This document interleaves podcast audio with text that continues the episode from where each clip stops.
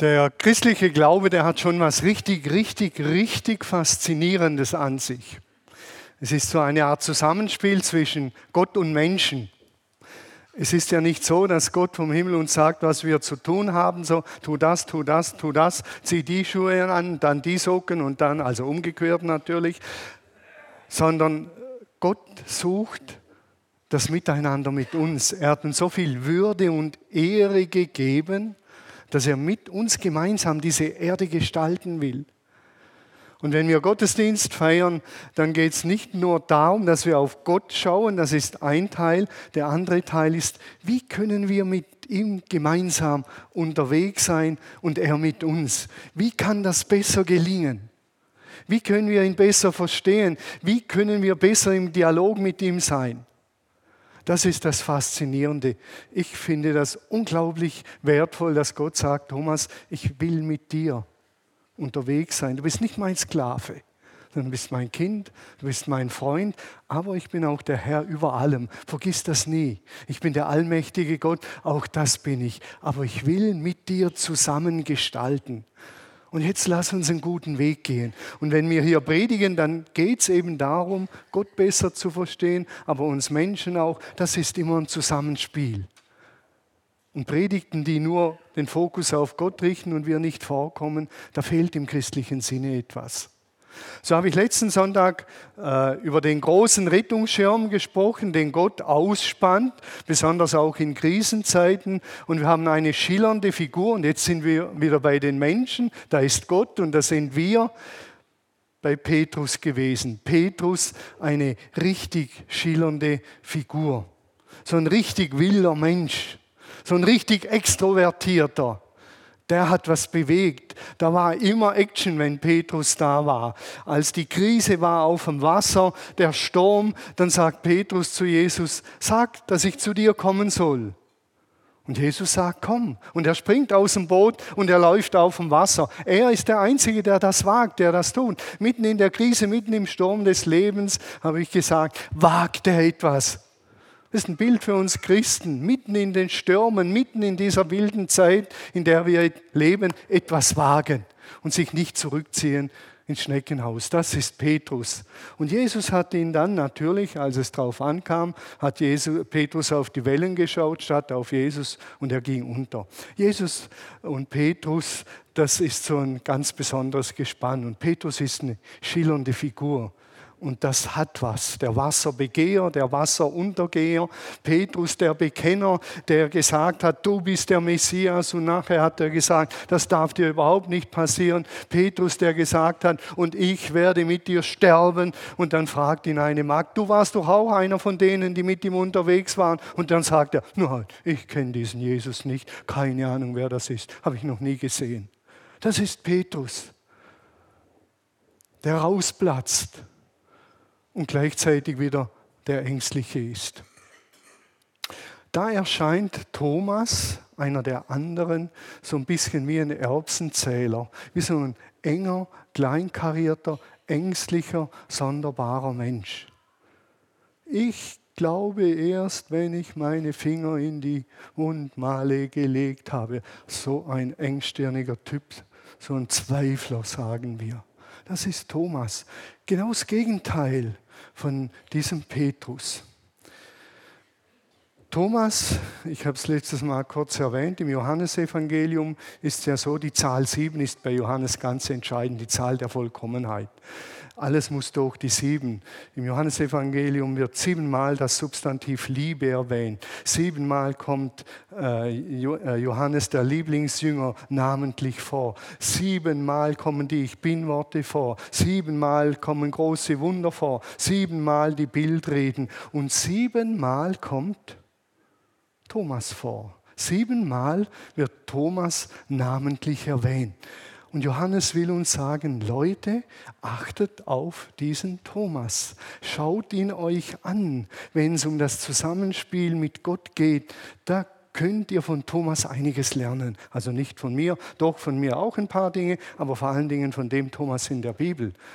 Von dem könnt ihr einiges lernen. Schaut ihn euch an. Aber er ist ja nicht so schillernd wie Petrus. Tausende Predigten und Erzählungen bei Kindern über Petrus. Aber Thomas, der kommt nicht vor. Eher als Negativbeispiel, so ein Zweifler, so ein ganz komischer. Aber er kommt siebenmal vor. Deshalb ist es wichtig. Thomas gehört in der Urkirche zu den vier wichtigsten Menschen. Das war einmal Petrus, das war Paulus, das war Jakobus, der Bruder von Jesus, und Thomas. Thomas ist der Begründer der Kirche im ganzen asiatischen Raum. So geht die Geschichte von Thomas weiter. Thomas ist derjenige, der am weitesten gereist ist von allen Aposteln. Ihr könnt sehen hier, Thomas ist bis nach Indien und er ist in Madras den Märtyrertod gestorben, so rund 6500 Kilometer rund. Paulus, der auch extrem weit gereist ist, der ist nur bis Rom gekommen, 3500 Kilometer. Aber keiner keiner hat sich so weit hinausgewagt wie Thomas. Keiner hatte den Mut, so weit zu gehen und keiner hat eine Kirche hinterlassen, so groß und umfassend wie Thomas eigentlich. Thomas ist der Einzige, von dem wir wissen, dass er das römische Weltreich hinter sich gelassen hat. Hier in Indien äh, seht ihr einen Thomas vor seiner Kirche, nämlich der Saint Thomas Church, der heiligen Kirche des Thomas. Ihr seht hier das Bild größer. Äh, dort gibt es heute noch sogenannte Thomas-Christen. Also Thomas hatte extremen Einfluss. So viel zur Hinführung für diesen Thomas, dass es berechtigt ist und wichtig ist, über diesen Thomas mal nachzudenken und nicht immer nur diese schillernde Figur des Petrus und der anderen schillernden Apostel. Von den anderen erzählt man auch nicht so viel, aber von Petrus. Aber Thomas, der, würde man sagen, hat es faustig hinter den Ohren. Thomas der hat uns was zu sagen. Wir gehen jetzt in die Bibel und schauen drei Geschichten an, ganz kurz von Thomas, die wir im Johannesevangelium finden. Spannende Geschichten, die oft einseitig und sonderbar interpretiert werden, aber uns etwas zu sagen haben, auf jeden Fall. Das ist das erste, finden wir Thomas in Johannes Evangelium im 11. Kapitel. Die Situation in Jerusalem ist eskaliert. Jesus hat da seine Reden verbreitet und das hat zu Ärger und Streit geführt und sie wollten ihn töten. Sie wollten ihn steinigen. Der muss weg. Der bringt das ganze Volk in Aufruhr, haben sie gesagt, die Pharisäer. Dieser Jesus muss weg. Und dann geht Jesus mit seinen Jüngern an den nordöstlichen Teil vom See Genezareth und dort sind sie. Und dann erreicht sie die Nachricht, dass in Bethphage oder in Bethanien der gute Freund von Jesus, ein ganz guter Freund Lazarus schwer krank ist. Und die Schwestern Maria und Martha, die lassen Jesus ausrichten, komm Jesus, komm, dein Freund ist schwer krank, komm, du musst ihn heilen. Jesus sagt, wir warten noch zwei Tage und dann kommen wir. Also eine sonderbare Gelassenheit. Und dann sagt Jesus, jetzt gehen wir zurück nach Bethanien, das ist ganz in der Nähe von Jerusalem. Und dann sagen die Jünger, Jesus, bist du denn wahnsinnig? Nach Jerusalem gehen, da wollten sie dich töten. Das kannst du nicht bringen. Wir gehen nicht nach Jerusalem. Das waren wir sicher nicht. Dann sind wir tot. Und dann erscheint Thomas sozusagen das erste Mal und er sagt ganz einfach und ganz nüchtern und ganz schlicht, kommt, wir wollen mit ihm gehen, auch wenn es uns das Leben kostet. Kommt, wir wollen mit ihm gehen, auch wenn es uns das Leben kostet. Thomas, der Nüchterne, der Realist, sein Thema ist Jesus nachfolgen. Ich folge Jesus nach und ich folge ihm nach, wenn ich dafür sterben muss. Ich folge ihm nach. Das mache ich. Deshalb nüchtern, realistisch. Kommt, wir gehen mit ihm auch wenn es uns das Leben kostet. Bestechend ist bei Thomas seine Loyalität.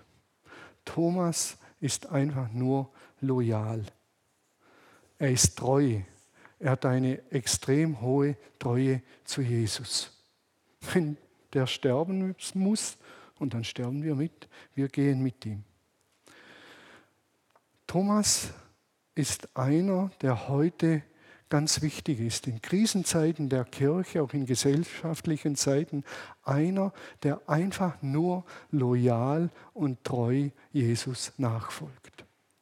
Der sagt, wir gehen mit diesem Jesus koste es, was es wolle, auch jetzt in dieser Zeit. Wir gehen mit ihm und wir tun alles uns Mögliche, dass dieser Jesus genau jetzt in diesen Zeiten bekannt wird. Genau jetzt sollten wir uns nicht verstecken, sondern genau jetzt müssen wir treu und konsequent und klar mit diesem Jesus leben. Denn das ist das beste Zeugnis, wenn wir ihm treu sind, wenn wir loyal, nüchtern einschätzen, Thomas schätzt die Situation ganz nüchtern ein und sagt, ja, dann sterben wir mit ihm. Und dann sterben wir mit ihm. Das machen wir. Nüchtern, realistisch.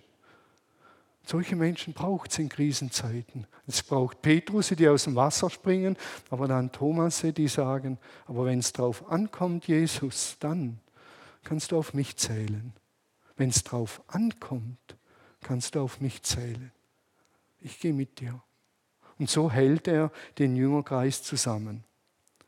Mutig handeln, aber realistisch bleiben. Das braucht es unbedingt in solchen Zeiten. Die zweite Szene finden wir dann im 13. Kapitel. Geht es im Vorfeld dann äh, kommt die Fußwaschung, 13. Kapitel. Jesus will den Jüngern die Füße waschen. Sie sind völlig irritiert, aber du doch als Meister, du willst, willst uns die Füße waschen. Das müssen wir dir und kann ja nicht sein. Führt zu Irritationen. Jesus äh, erzählt weiter und er sagt, es nur noch kurze Zeit, dann gehe ich von euch.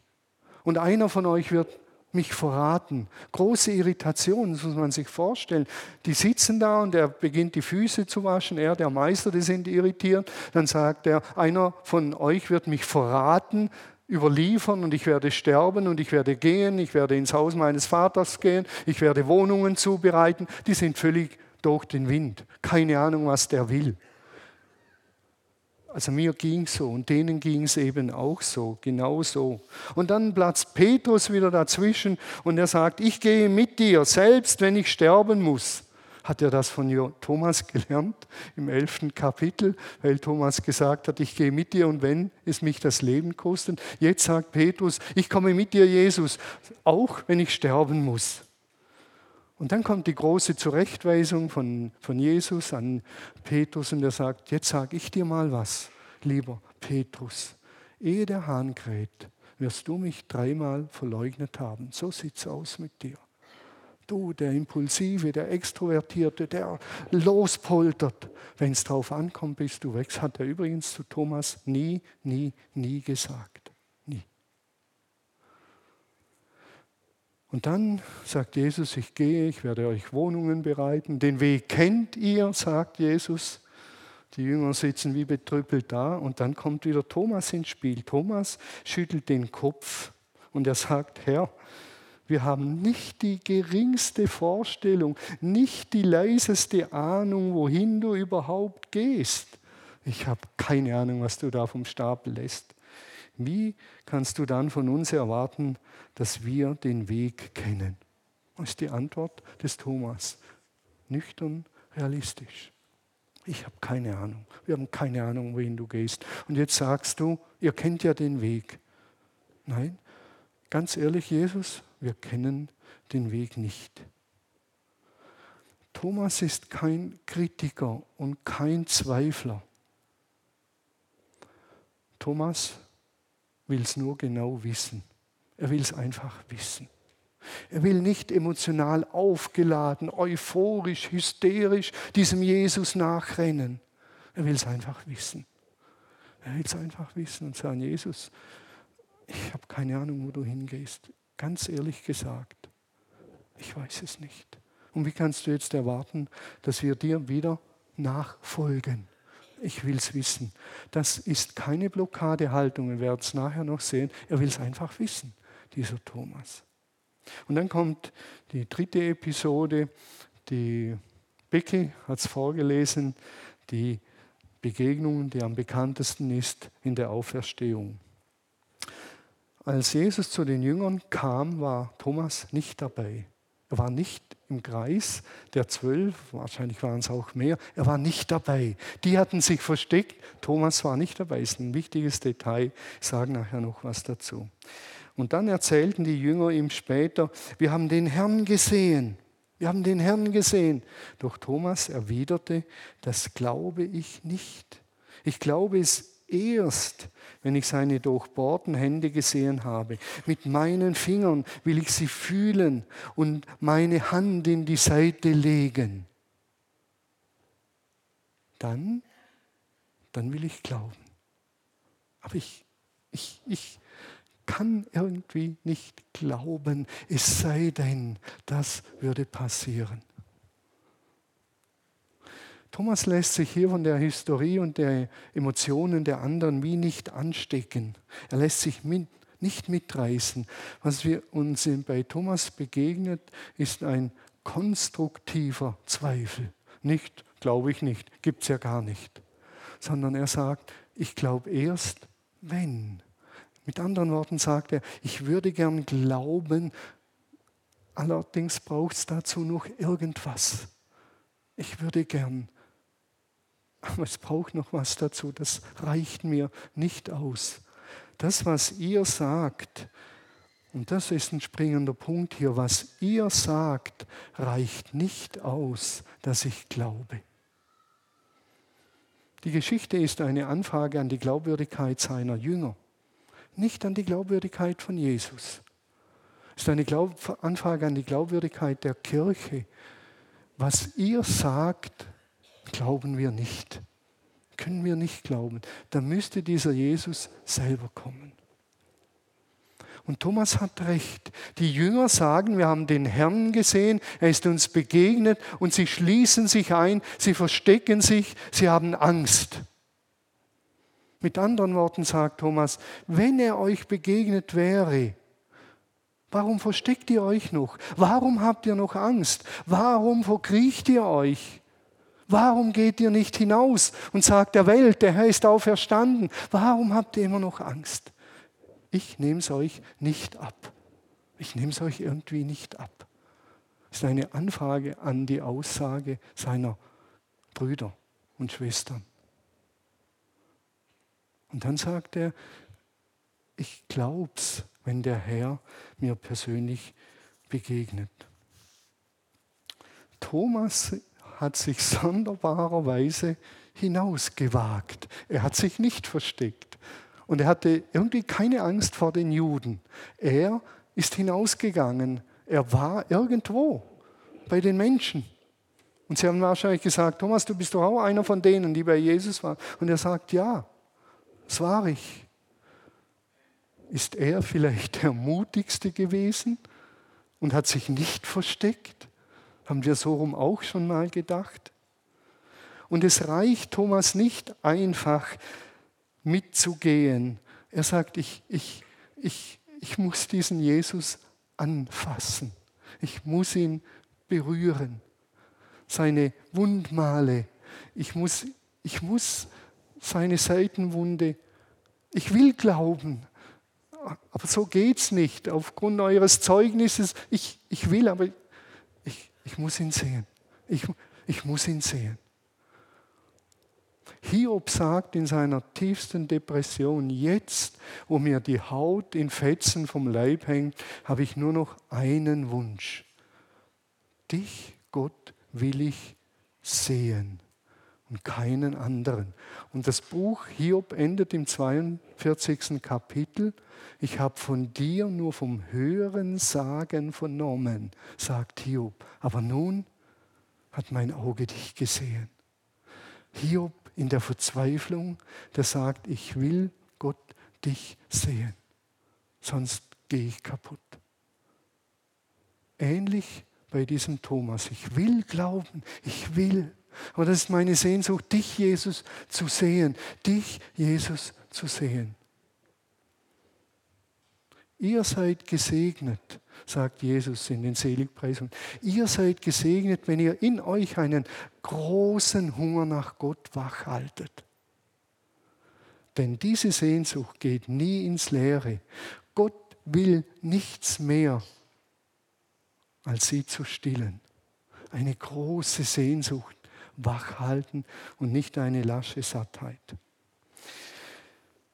Thomas sagt, es reicht mir nicht, was ihr erzählt, ich will ihn sehen. Und dann passiert es, Jesus kommt zum zweiten Mal zu seinen Jüngern und er spricht den berühmten Satz aus, Friede sei mit euch, Friede sei mit euch. Und dann wendet er sich schnurstracks dem Thomas zu. Direkt dem Thomas. Nicht an die anderen wendet er sich, die scheinbar voll Glauben auf ihn warten, sondern Thomas, dem Sperrigen, dem Hinterfrager, dem Unsicheren, dem Nüchternen, dem Realisten, aber auch dem Loyalen und dem Treuen. Dem wendet er sich zu. Und dann wandte sich Jesus gleich an Thomas und sagte, komm, komm Thomas, untersuch mit deinen Fingern meine Hände, nimm deine Hand und berühre damit meine Seite. Sei nicht ungläubig, sondern gläubig. Dort steht nicht das Wort Zweifel. Ich weiß nicht, wieso das reinkommt. Pistos heißt Glaube. Apistos heißt nicht glauben können. Und Thomas kann nicht glauben. Er ist nicht der Zweifler. Er zweifelt nicht, sondern er ist Apistos. Er kann irgendwie, er kann nicht glauben. Aber er ist so ehrlich und so nüchtern und so realistisch, dass er sagt, ich kann nicht glauben, Jesus. Jesus kommt für ihn und er ehrt genau diesen Thomas, der irgendwie nicht kann. Und wir haben aus ihm einen Zweifler gemacht, so einen komischen, knorrigen, komischen, verkrümmten, sonderbaren Menschen. Thomas wäre nicht der Apostel, der am weitesten gereist ist und der eine Kirche hinterlassen hat im ganzen asiatischen Raum. Wenn er nicht dieser loyale Typ gewesen wäre, der sagt, ich würde so gerne Jesus. Irgendwie kann ich nicht. Das ist ein großer Unterschied. Es gibt Zweifel um des Zweifels willen. Man zweifelt um des Zweifels willen und das tut man meistens, damit man Dinge nicht tun muss. Ja, ich würde schon, aber wenn und ja und Thomas will es einfach wissen. Ich erinnere mich an eine Situation im Studium, da war ich am Ende, wirklich am Ende. Und im Studium, Theologiestudium, kann man den Glauben verlieren, wirklich. Das war in einer Phase, wo ich weder ein noch aus wusste, weil mein Glaubensgebäude, das ich krampfhaft festgehalten habe, wurde mir genommen. Und jetzt musste ich entscheiden, entweder entscheide ich mich und bleibe ehrlich, nüchtern, realistisch und sage, das, was ich mir da aufgebaut habe, ist wirklich auf Sand gebaut. Das taugt nichts. Ich lasse es ziehen und dann gehe ich in eine ungewisse Zeit oder ich halte dran fest, Augen zu und durch. Und ich bin so dankbar, ich habe mich entschieden, ich lasse los. Und wenn es mich das Studium und den Glauben kostet, ich lasse jetzt los. Und genau da hinein ist mir Gott begegnet auf eine Art und Weise, die unfassbar ist. Ehrlich, realistisch sagen, ich, ich, irgendwie kann ich nicht. Aber es muss ehrlich sein, nicht vorgeschoben, damit ich nicht mich mit meiner Frau versöhnen muss. Ich würde ja schon, wenn es dich gibt, Gott oder irgend solches Zeug. Und dann sagt Jesus, hier bin ich Fass mich an, Thomas. Fass mich an. Schau meine Wunden. Ich bin es wirklich, berühre sie, damit du glauben kannst. Ich komme extra für dich. In dem Blog ist vor Jahren eine Frau gesessen und es ging um den Weltgebetstag für verfolgte Christen und ich habe über Märtyrertum gepredigt und ich weiß noch, in der Vorbereitung habe ich gedacht, wenn ich darüber predige, verliert der Letzte den Glauben, dass Gott seinen Leuten so viel zumutet. Und hier saß seine Frau und ich habe die letzte Stufe oder Stunde Dietrich Bonhoeffer einen ganz kleinen Ausschnitt gezeigt am Ende seines Lebens. Und dann sagt diese Frau zu mir, in dem Moment, als du das gesagt hast, dass Dietrich Bonhoeffer bereit war, für Jesus zu sterben, da war für mich klar, diesen Jesus muss es geben. Wenn jemand bereit ist, wie Dietrich Bonhoeffer, so ein intelligenter Mensch, so ein fähiger Mensch, für Jesus zu sterben, dann muss es ihn geben. Und sie sagt, es war wie wenn ich alleine im Saal gesessen hätte und Jesus sagt zu mir, glaubst du mir jetzt, dass es mich gibt? Und es war die Bekehrung, ihre Hinwendung zu Gott. Unfassbar. Und so ist Jesus diesem Thomas begegnet. Und so will er jedem von uns begegnen, der ehrlich sucht und ehrlich ist diesem Jesus gegenüber. Ich würde gern Jesus, ich würde, aber ich kann nicht. Haltet eure Hände hin und er wird euch begegnen. Aber es muss ehrlich sein. Das ist die Grundvoraussetzung. Jesus gab Thomas einfach das, was er brauchte. Das hat er gebraucht und das hat er ihm gegeben.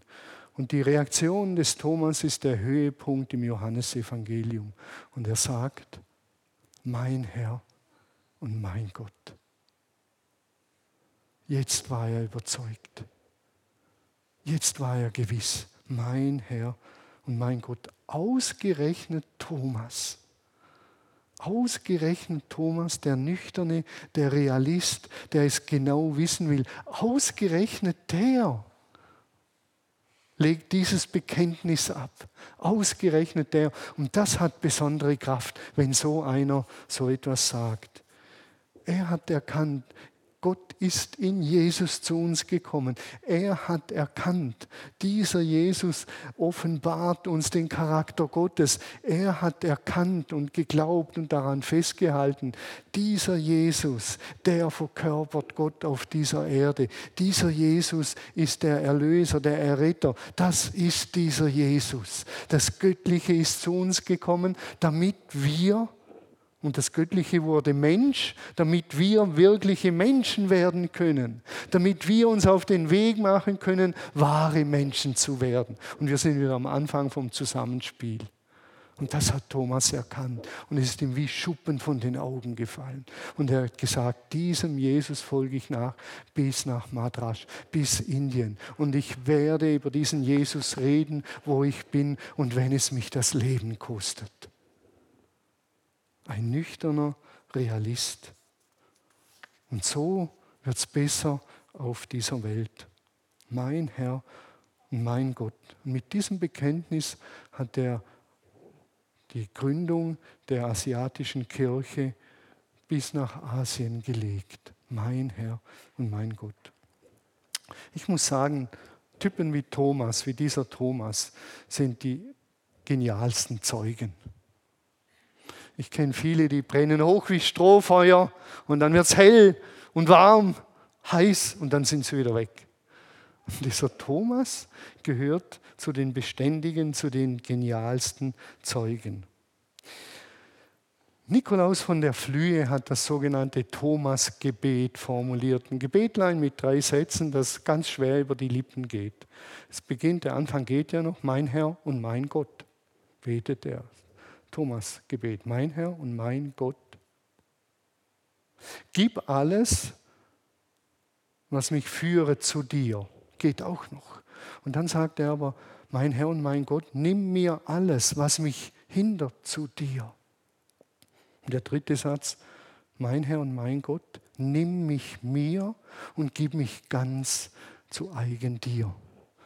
Das berühmte Thomas-Gebet, das von diesem Thomas oder auf ihn zurückgeht, diesen Menschen, der es genau wissen will. Ich benutze ganz bewusst nicht das Wort diesen Zweifler, sondern es ist einer, der es genau wissen wollte. Und von Thomas lesen wir so wenig, so ein introvertierter Typ, so ganz anders als Petrus. Und als ich das so gelesen habe, ist mir eine ganz berühmte Geschichte eingefallen. Und ihr seht jetzt zwei Personen und äh, was denkt ihr, den ersten, wer ist das? Den kennen wir, oder? Ganz klar.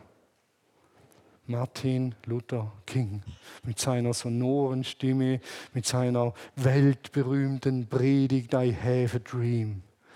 Die auf Jesaja zurückgeht. Martin Luther King, der Petrus des 19. Jahrhunderts, eine extrovertierte Persönlichkeit. Und dann gibt es ein zweites Bild. Wisst ihr, wer das ist? Hm? Oh, steht ja dran. Pädagogisch versagt. Rosa Parks. Rosa Parks hat am 1. Dezember 1955 ist sie in den Bus gestiegen, in die vordere Abteilung, und ihr kennt wahrscheinlich die Geschichte, und in der vorderen Abteilung war für Weiße reserviert. Und wenn ein Schwarzer dort saß oder ein Farbiger, dort saß und ein Weißer hinein wollte, musste der Farbige gehen und stehen. Wenn 20 Sitze frei waren, ein Weißer saß da, durfte kein Farbiger dort sitzen. Und Rosa Parks hat einen langen Tag hinter sich. Sie war Schneiderin, sie hat den ganzen Tag gebügelt. Irgendwo im Keller eines Hauses war sie. Ihre Beine waren geschwollen, die Schultern haben ihr wehgetan. Und sie geht in den Bus und sie sitzt hin. Und dann kommt ein Weißer und der Busfahrer fordert sie auf und sagt, aufstehen, nach hinten gehen, hinstehen. Und Rosa Parks sagt nur ein Wort. Ein Introvertierter, sagt nur ein Wort. Sie sagt Nein.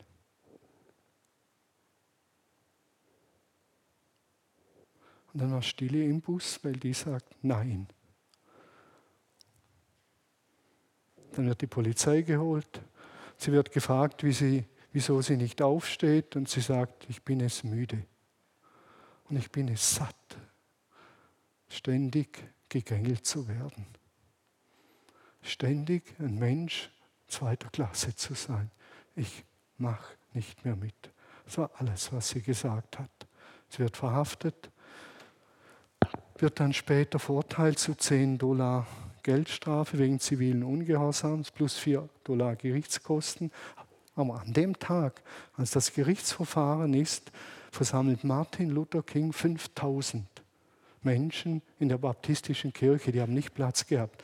Martin Luther King war Baptist, Rosa Parks wissen wir nicht, die war Methodistin, das interessiert ja auch nicht, sondern so Randfigur. Und dann haben sie dort gepredigt und aufgerufen zum Busstreik.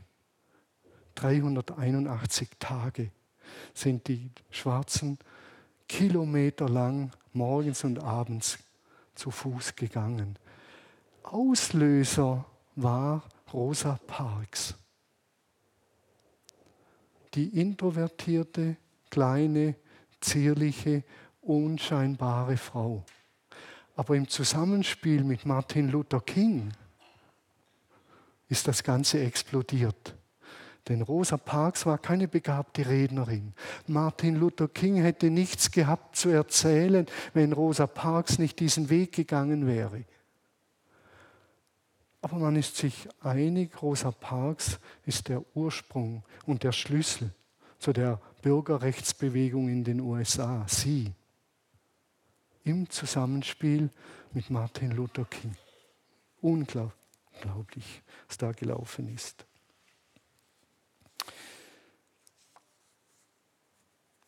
Ich denke an die Montagsgebete die stattgefunden haben, dazu geführt haben, dass die Berliner Mauer gefallen ist. Es waren sicher viele introvertierte, stille Menschen, die haben treu, treu, treu gebetet. Thomas der Zwilling, Rosa Parks und andere Leute sind extrem geniale und wertvolle Zeugen. Heute in diesem Gottesdienst sollen diese Thomasse, diese Stillen, diese Introvertierten, die treu und loyal Jesus nachfolgen und das zum Ausdruck bringen, indem sie über ihn reden, indem sie den Menschen treu und loyal Jesus gegenüber Gutes tun, indem sie hier ihre Dienste über Jahre und Jahrzehnte treu und loyal tun. Diese werden heute alle durch die Geschichte von Thomas geehrt. Es ist so gut, so gut und so wertvoll, dass es euch gibt. weil ihr tretet kaum in Erscheinung. Ihr lest das letzte Papierchen auf auf dem Parkplatz. Ihr sorgt dafür, dass hier gesaugt ist. All diese Dienste tun introvertierte Menschen, die überzeugt sind, dass wenn die Räume hier sauber sind, wird Jesus geehrt. Und deshalb tun sie das. Treu, loyal Jesus gegenüber, ob sie Lob bekommen oder ob sie kein Lob bekommen. Thomas der Zwilling ist einer, der nicht in Erscheinung tritt. Dreimal in der Bibel. Und seine Spuren sind gewaltig groß. Nicht dennoch hat er so groß Geschichte geschrieben, sondern vielleicht gerade deshalb. Vielleicht gerade deshalb wurde er zum wirkungsmächtigsten Apostel, weil er gesagt hat, ich gehe meinen Weg treu mit Jesus und ich muss nicht sein wie Petrus. Und ich muss nicht sein wie Martin Luther King, hat Rosa Parks gesagt. Das muss ich nicht. Diese Frau wurde am Ende von ihrem Leben, als sie mit 92 Jahren starb, wurde sie beschrieben als sanft, freundlich, von kleiner Statur. Sie sei schüchtern und scheu gewesen, hatte aber einen Löwenmut. Radikale Demut und stille Tapferkeit waren ihre Eigenschaften. Und das zeichnet diese Menschen aus. Ich habe mir lange überlegt, gäbe es denn jetzt noch irgendetwas, was ich tun könnte, um das zu symbolisieren? Und ihr wisst ja, dass meine Frau nicht zu den Extrovertierten gehört. Das ist auch so ein Gespann, meine Frau und ich, ein eher Extrovertierter, der aber eine Frau hat. Und ich behaupte, wenn es darauf ankommen würde, für Jesus zu sterben, wäre sie mutiger. Sie würde sagen, ich gehe den Weg mit ihm. Punkt. Und wenn sie sagt Ja oder Nein, dann ist Ja und Nein, dann steht's. Ich sage Ja und sage Ja, dann schauen wir mal. Sie sagt Ja und dann ist Ja und ich sage Nein und mein Nein und dann schauen wir mal. Und wenn sie Nein sagt, ist es Nein. Ich habe gedacht, soll ich sie fragen, ob ich sie vorrufen soll? Und dann für all die Introvertierten, für all die Treuen, für all die loyalen Menschen umarmen soll, dann habe ich gedacht, wenn ich sie frage und sie sagt Nein, dann ist es ein Nein. Dann gibt es nichts zu umarmen. Ich weiß gar nicht, wo sie sitzt. Regina, wo bist du eigentlich? Hier. Äh, Regina will ihr Gebiet erweitern und aus der Introvertiertheit ab und zu ins Extrovertierte kommen. Und es könnte sein, dass sie jetzt schnell vorkommt. Ich umarme sie für all die stillen Introvertierten und spreche ihr Gottes Liebe und euch allen zu.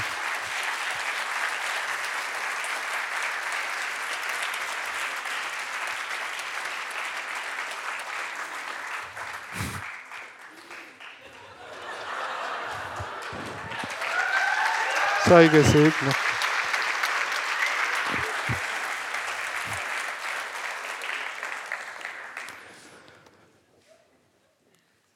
Dankeschön. Ich weiß, was das für dich bedeutet.